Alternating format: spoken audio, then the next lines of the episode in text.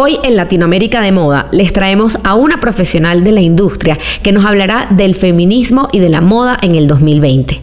Cada palabra que hablamos con la colombiana Vanessa Rosales vale la pena escribirla y analizarla.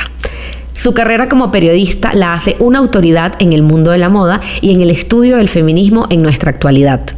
Los invito a escuchar esta joya de episodio con Vanessa Rosales. Latinoamérica de Moda es un espacio para entender lo que está pasando en la industria en nuestro continente. Diseñadores, editores, compradores, relacionistas públicos, influencers. Les traigo a todos aquellos que tienen que ver con la industria y tienen una historia que contar. Si eres amante de la moda y buscas profundizar en información, conocimiento y mucho más, estás en el lugar correcto. Bienvenidos a Latinoamérica de Moda.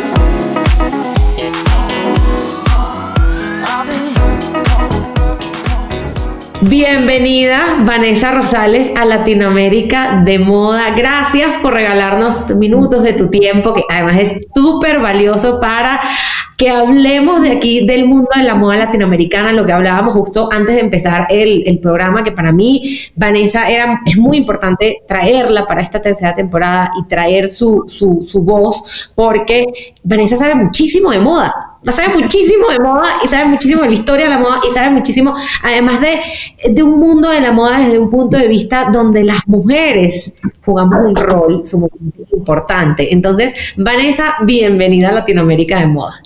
Querida André, gracias por hacerme el honor de tenerme aquí, por esas generosísimas palabras sobre mi trabajo que significan tanto para mí.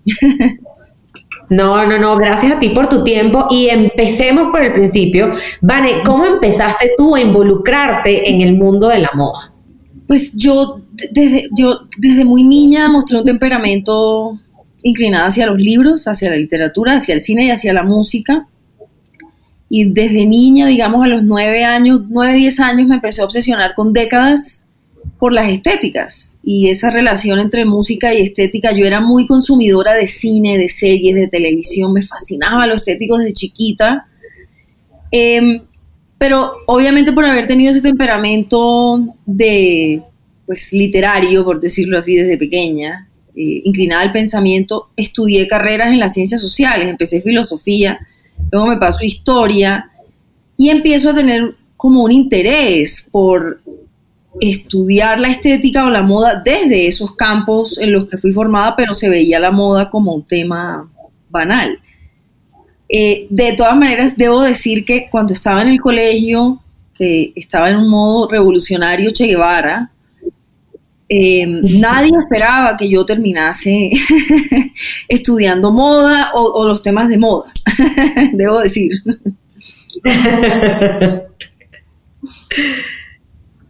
Eh, es, es, muy interesante porque justamente algo que tú dices es algo que, sí, con lo que uno se consigue todos los días, que es que la gente piensa que la moda es una cosa súper banal y que es una cosa súper fría. O sea, y al final, empecemos porque la, la forma de vestir de la gente habla de la cultura, de los hechos sociales, económicos y políticos que pasan. A mí me, mira, a mí me pasaba mucho en Venezuela, eh, que a la gente o sea, por la inseguridad nos empezamos a vestir de una forma. O sea, tú no salías para la calle en una falda. No, no, no existía manera. ¿Y por qué? ¿Qué estaba pasando en el contexto? O sea, yo ahorita te puedo contar qué estaba pasando en el contexto, pero en ese momento a mí me llamaba mucho la atención entender por qué nos vestíamos de cierta forma, porque habían colores que nosotros no usábamos y eso tú lo entiendes desde el punto de vista de la historia, de lo social, de no necesariamente, o sea, y, y tú como diseñador, o sea, para los diseñadores que nos están escuchando, eso tú lo tienes que entender, porque si no, eso te afecta, o sea, ay, yo hago puras minifaldas en un país donde la gente no usa minifalda. Mm. Quebraste, amigo, quebraste. O sea.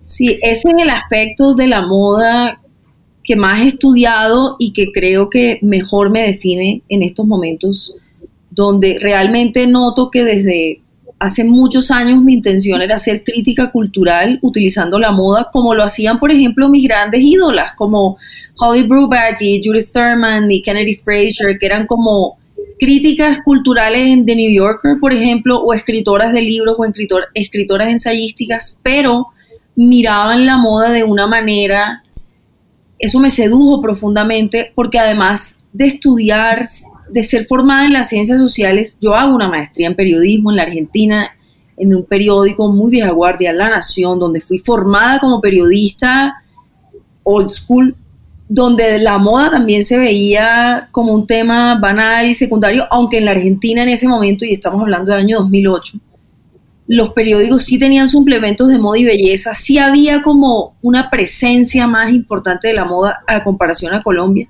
pero de todas maneras se veía como un tema de mujeres, como los women's pages, como lo secundario, lo no importante, lo diferente a la política y al fútbol. Sí, y justamente eso me da pie a mi próxima pregunta porque eh, Vanessa también tiene un podcast y me encantan los temas que tocas en tu podcast y en tus escritos y, o sea, quisiera conocer un poco más qué fue lo que te motivó a, enfocarte en temas de moda y el feminismo. Em, yo creo que mi inquietud, oh, mirando ahora atrás y además que ahora que cumplí 36 años hice toda una introspección de mis últimos 11 años de trabajo. Y entiendo que desde siempre la, estudiar la moda para mí era una manera de estudiar la historia de las mujeres y de entender la historia de las mujeres. Eh, porque con mucha frecuencia las actitudes estéticas femeninas revelan justamente lo que decías, André, como situaciones del clima cultural, político y social. Y realmente empiezo, digamos que entiendo y me declaro feminista y empiezo a volcar mi mirada a una mirada feminista de la moda en el 2012 cuando llego a Parsons, cuando llego a Nueva York y tengo uno de los grandes momentos de mi vida, una revolución intelectual, espiritual, Nueva York, tú sabes, el carácter que te da, te ningunea. Yo estudié fervorosamente y allí empecé a leer,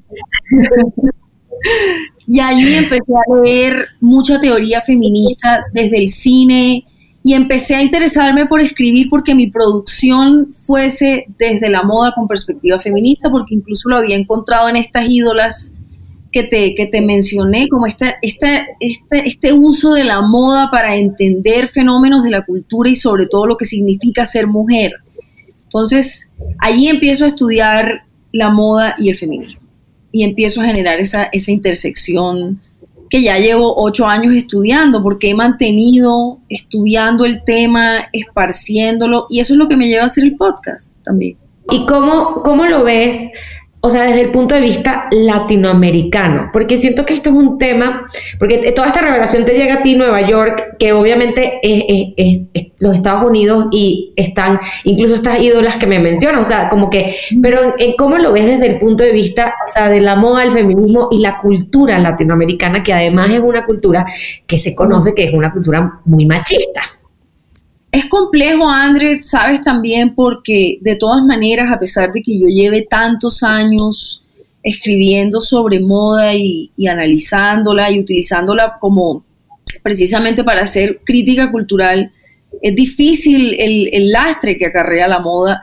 No solamente es el machismo que indica y sigue indicando que, que la moda puede ser secundaria, frívola, intrascendente, capitalista, patriarcal, neoliberal, todas estas cosas, pero además las mismas feministas o el mismo feminismo ha cuestionado o ha reclamado mi asociación con la moda y de todas maneras por el contexto latinoamericano también ha sido difícil a veces o retador que se entienda el híbrido en el que yo me encuentro. Es decir, la moda es un componente, pero la perspectiva feminista es otro componente, la mirada histórica, la mirada teórica, la escritura. Entonces ese híbrido es complejo también en el, contexto latinoamericano, donde incluso yo creo que el mainstream mediático todavía tiene dificultades en hacer lo que tú estás tratando de hacer acá y es perfilar la multiplicidad que hay en la moda, las diferentes formas de, estar en, en la moda eh, pero yo creo que para mí sí ha sido una lucha que persiste, porque de todas maneras, aunque sí he podido generar frutos sobre estudios críticos de moda en Colombia y en Latinoamérica, enseñando además y abriendo espacios educativos y haciendo el podcast, de todas maneras sigue habiendo mucho recelo y mucho repudio y yo lo siento de diferentes frentes, del, del frente intelectual, del frente cultural, de las izquierdas, de las feministas, eh, esa defensa del híbrido es, es, es, compleja, pero también es lo que empuja, porque precisamente hay un terreno fértil. sea, eh, a mí justamente creo que parte cuando, cuando conversábamos de, de, para traerte al podcast, para mí era esa parte muy importante porque es justamente esa visión que tú tienes donde comulgan diferentes cosas que a mí me encanta, porque siento que mucha gente piensa que una cosa está peleada con la otra, y mucha gente piensa, no, pero es que si yo soy así no puedo, a mí no me va a gustar la moda, pero, ¿por qué? O sea, o sea, tú puedes tener, hay un pensamiento y hay una cosa, cuestión de eso, de, de, de gustos y de, y de, y que va muchísimo más allá, porque al final, y sobre todo o sea, yo que defiendo tanto la moda latinoamericana, la defiendo no, no nada más porque un punto, porque yo vea, hay que hacer dinero de esto. No, es porque a mí me, apasiona lo que hacen, me apasiona el talento, me apasiona la, parte cultural y, lo que hacen muchísimos diseñadores de, de enaltecer y llevar su arte, porque para mí la moda es arte, eh, llevar su arte mucho más allá.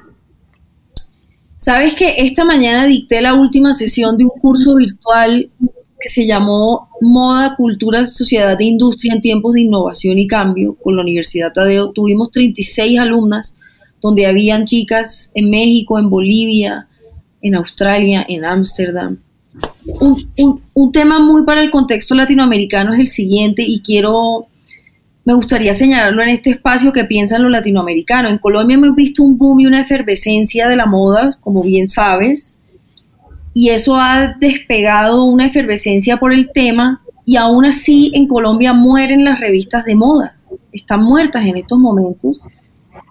Y eso ha traído también un interés por un estudio más crítico de la moda y yo creo que esto atraviesa Latinoamérica. Y es lo que tú decías un poco, si tú diseñas, el conocimiento histórico y cultural de la moda te permite usar el diseño también para generar temas únicos de identidad, que es lo que Latinoamérica de muchas maneras striving, ¿no? como, Pero sí creo que es importante eso también, como cómo avanzamos un poco los estudios más críticos de la moda o de la estética en, en Latinoamérica. Yo les, les, contaba a las alumnas esta mañana, porque el último módulo era como moda, feminismo y mundo digital, que es algo que yo he estudiado, y les hablaba sobre la estetización de los feminismos latinoamericanos. Estamos viendo unos objetos que si bien no son fashion, sí atraviesan el mundo del estilo, como el pañuelo verde, el color morado, las capuchas en Chile. Esta estetización del feminismo en Latinoamérica eh, también es, es lo que nos muestra que hoy en día yo sí siento que hay más audiencias interesadas en, en ver la moda precisamente como un fenómeno de la cultura. Mi querida Fashion Family, antes de seguir con este episodio te quiero invitar a que te suscribas al Patreon de Latinoamérica de Moda, donde podrás obtener contenido exclusivo del podcast y la industria de la moda solo para ti. Mi idea es continuar inspirando y creando contenido de valor en español para todos ustedes en relación a la moda en nuestro continente. Y eso lo podemos lograr con tu apoyo. Así que gracias de antemano. Entra el link en la descripción de este episodio y suscríbete a nuestro Patreon. No te vas a arrepentir. Seguimos.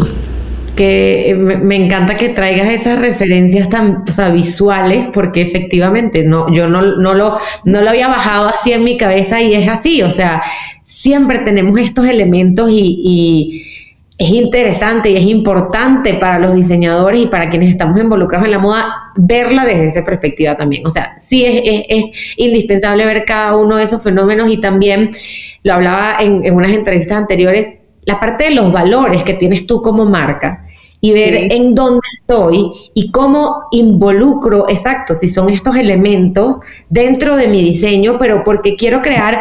Y, aquí esto, a ver, eh, aquí no estamos descubriendo el agua tibia. La moda siempre ha sido controversial, siempre se ha involucrado en temas sociales, siempre se ha involucrado en temas de ambiente, eh, posiciones políticas, etcétera. Entonces, eh, muchas veces, y creo que también con todo lo que pasó en Estados Unidos de lo de Black Lives Matters y, hablando con, un grupo de mentorías que tengo ahorita, ellas me decían, es que yo no sé cómo involucrarme en este tipo de temas, yo no sé si me tengo que involucrar en este tipo de temas. Yo le dije, regresa a tus valores y a lo que tú quieres como marca posicionarte y, eh, o sea, y quién es tu audiencia y cómo le hablas a tu, audiencia. Entonces, eh, no es una, o sea, es una cuestión de posiciones y de ver cómo lo involucras y no, o sea, no necesariamente nada más eh, un post, el post negro y ya. No, no, no, pero y también voltea a ver lo que pasa a tu alrededor. O sea, es importante y ver, y ver tú qué, qué estás haciendo y cómo puedes también involucrarte y no involucrarte por involucrarte y decir y montar un post y ya. Me alegra, que me alegra que traigas ese tema a colación porque sí considero que este es un momento de politización de la moda y eso tiene que ver con la cuarta ola del feminismo y tiene que ver con los últimos tres años. Sí ha habido una politización significativa de la moda donde incluso la industria empieza a prestarse como un anfiteatro para un tipo de protesta, con todos sus problemas y todas sus espinas. Y en Latinoamérica puntualmente considero que es importante mirar la moda como innovación social. Nuestros procesos sociales y políticos en Latinoamérica están llenos también de dolor y de desigualdad y de una serie de circunstancias que nos conducen también a pensar lo nuestro en nuestro propio contexto. Yo creo que eso también es muy importante, es radicalizar el contexto en el que uno se encuentra también para definir lo que es moda y lo que una marca puede hacer en términos también de involucramiento social. Pero yo creo que eso, eso es uno de los temas más importantes, ya la moda como industria, como industria, porque también hay que separar qué aspecto de la moda, pero ya la moda como industria no escapa a estas preguntas incómodas, éticas, eh, politizadas, que cada vez más están ocupando eh, nuestro, nuestro espectro global. Y es que la gente lo está pidiendo, o sea, la gente también está demandando este tipo, este tipo de comportamientos. ¿Sientes que las marcas latinoamericanas les da miedo? O sea, les da miedo entrar y, e involucrarse más y, y, o sea, make a statement, o sea, como decir, esto soy yo y esto es lo que yo creo y esto es lo que apoyo o esto es lo que no apoyo. Porque siento que puede ser que de, cierta forma, y, no sé si porque culturalmente no estamos acostumbrados a verlo, que, se sientan como retraídas a involucrarse más en este tipo de temas. Yo creo que Latinoamérica en general sí tiene como conflicto con la incomodidad y muchas de las enseñanzas que recibimos las mujeres que somos socializadas en, Latinoamérica y en el Caribe, eh, si aprendemos un tema de complacencia y de belleza y de ornamento por supuesto, también nuestros procesos latinoamericanos no pueden desconectarse de unas dinámicas de clase social muy particulares, donde siempre ha habido desde las cumbres o las élites una mirada a lo foráneo. Eso ha ido transfigurándose. Entonces yo creo que son varios factores, también esta priorización de la imagen y de lo estético y del gusto, em, en la manera en que se ha entendido la moda. Yo creo que es comprensible porque pueden ser industrias incipientes pero sí creo que hay una, una reticencia, una, timidez a, incomodar también eh, en, la moda y, particularmente en Colombia cuando yo empecé la cultura de la adulación por adulación era tan estaba tan soterrada que fue algo que yo también me propuse em, transformar en ese momento como cuestionar un poco más en qué en qué en qué condiciones estaba dando el diseño, qué nos decía el diseño que estábamos viendo en Colombia, qué códigos culturales, em, qué índices de feminidad nos estaban dando. Pero sí creo que en Latinoamérica todavía falta mucho eh, pensar más la moda. Yo creo que ese es uno de los grandes defectos en Colombia y su institucionalidad de la moda, que enseñan y piensan en vender, pero no en pensar la moda. Y es fundamental también que la moda se entienda como una alquimia entre lo que siempre va a ser algo comercial, pero que puede también estar cargado de propósito y de sentido. ¿Quién crees ahorita tú que sea como un referente que, esté aplicando este, este tipo de pensamiento en su marca? O sea, que, que a quién deberíamos estar viendo en el espectro global, no, no, tiene que ser Latinoamérica, o sea, obviamente sin Latinoamérica también, pero a quién deberíamos estar viendo y y siguiendo este camino eh, donde, exacto, que va mucho más allá de lo comercial. Wow, Andrew, me, me dinamita la mente. Es que la primera respuesta que se me ocurre no es tanto una marca, sino lo que, lo que está tratando de hacer también un poco la academia. Por, pero, por ejemplo, mira lo que pasó. Te voy a poner un ejemplo de lo que, lo que trato de decir. Yo creo que hace falta más unión entre, entre la academia y la industria de la moda. Entonces, por ejemplo, cuando Gucci cometió em, un error que se interpretó como un nefasto gesto de racismo, Gucci contrata a una colega mía de Parsons también, que se ha especializado en la intersección entre moda y raza, y la contratan como una consultora que permita también incorporar esta conciencia en los procesos de diseño. Entonces, creo que ese es un ejemplo de algo que puede ser también propositivo o edificante. Hubo otros momentos donde, no sé, para mí Phoebe Philo es una, es una diseñadora que en tiempos recientes, de pronto no es la más actual, pero en su tiempo en Celine sí propuso una moda que era feminista, sí tenía una perspectiva feminista en el diseño. Eh, me parece interesante también incluso pensar, aún con todas sus ambivalencias, en lo que supone que María Gracia Curie sea diseñadora en Dior, cuando es una casa que tiene unas connotaciones muy particulares también en la feminidad, por todo lo que fue Christian Dior con el New Look, pero hay, hay, varios, hay varios temas allí por, por, por, por mirar, pero porque siempre también es problemático supuestamente cómo el neoliberalismo coapta también los mensajes sociales y políticos. Entonces es un tema complejo, pero yo sí creo que es un poco más la intersección entre moda y academia, lo que yo creo que también nos permitiría generar, sí, discursos más contemporáneos. Vanessa, de verdad, genuinamente a todos los que me están escuchando, a mí me encanta conversar con Vanessa. Eh, ¿Cómo, ¿Cómo ves el futuro de la moda latinoamericana? Porque justamente hablabas, tocabas un punto que para mí, y siempre lo digo, mis oyentes deben decir, Andrea, ya, yo siento, o sea, Colombia explotó, ¿sabes? Colombia explotó y explotó a nivel internacional, todo el mundo volteó a ver a Colombia, entonces al voltear a ver a Colombia, Perú también empieza a explotar, México empieza a explotar. Y, yo digo que hay que ver incluso más para abajo. Yo por lo menos soy fan de la moda uruguaya, o sea, a mí me parece que es la de las cosas más divinas que hay. Eh, pero em, eh, hubo, o sea, como que explotamos y ahora los ojos están puestos en, Latinoamérica y los diseñadores, ahora todo el mundo quiere vender moda operandi y en Bertos Goodman y no sé qué.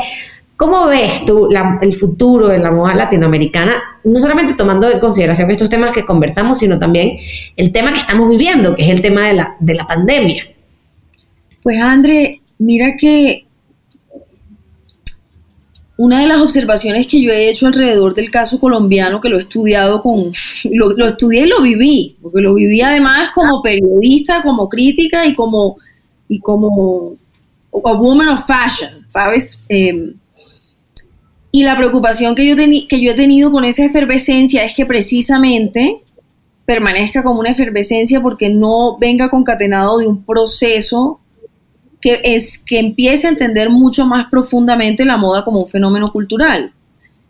Y una de las marcas en Colombia que está haciendo es una manera de hacer moda también, porque yo tampoco pretendo, digamos, despojar a la moda de su, de su naturaleza ensoñadora, fantástica y opulenta, porque yo creo que las personas que también le hacen ciertos reclamos a la moda olvidan que hay unas estructuras que también la, componen y que por eso, eso es tan, por eso es tan ambivalente. Pero hay una marca en Colombia ahora que se llama Manifiesta, que trabaja con exguerrilleros de la FARC. Entonces allí podemos ver un, un caso donde como una marca materializa la paz. Y lo interesante que es pensar la moda como innovación social. Eso incluso puede verse como una perspectiva marxista de la moda esa es ese es un camino que a mí me, resulta importante en el diseño latinoamericano, pensar en esa innovación social, pero también en los casos que tal vez conciban mayor ornamento, sí creo que hace falta un proceso de alquimia que combine los distintos aspectos de la moda, porque una de las, de las consecuencias de la efervescencia en Colombia con Joana Ortiz y con el look Caribbean Chic, que yo además construí conceptualmente desde lo teórico y desde lo visual, justo cuando eso estaba como empezando a forjarse en lo que sería el gran imaginario colombiano, em, lo que empezó a suceder es algo muy latino. Empezaron a copiar y a copiar y a emular y se, se ha vuelto de cierta manera en una homogeneidad irreflexiva. Entonces yo sí creo que hace falta, por eso también creo que los estudios críticos de moda, los fashion studies son importantes para la industria, que debe haber una sinergia, unos puentes entre lo, entre lo académico y el diseño y la industria. Vane, de verdad, a mí me fascina conversar contigo y escucharte. Eh, ahora tenemos que ir cerrando el programa y entramos a las preguntas cortas, pero la verdad es que esto es como para hacer tres episodios y, y, seguir conversando toda la tarde. Pero bueno, entrando a las preguntas cortas, la primera que te quiero hacer es, ¿cuáles son las tres palabras que para ti describen la moda en Latinoamérica? Eh, sincrética, vivaz sabrosa. esa, la usa bastante, el sabor. ¿Qué te inspira a seguir todos los días en este camino?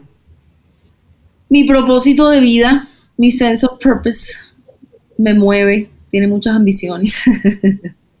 Algo que te hubiera gustado saber antes de emprender este camino algo que me hubiera gustado saber es que la gente puede ser perversa, pero creo que eso es en, todos los ámbitos, ¿no? y siento, que con, y siento con la, que con la existencia de las redes sociales aún más, porque piensan que detrás, o sea, que los cubre un celular y, y, y sí, se toman como unas cosas que, que es difícil, es difícil. ¿Qué es el éxito para Vanessa? Ser libre y vivir la vida en mis propios términos. ¿Y un consejo que quieras dejarle a todas las personas que nos escuchan? Cuestionarlo todo siempre.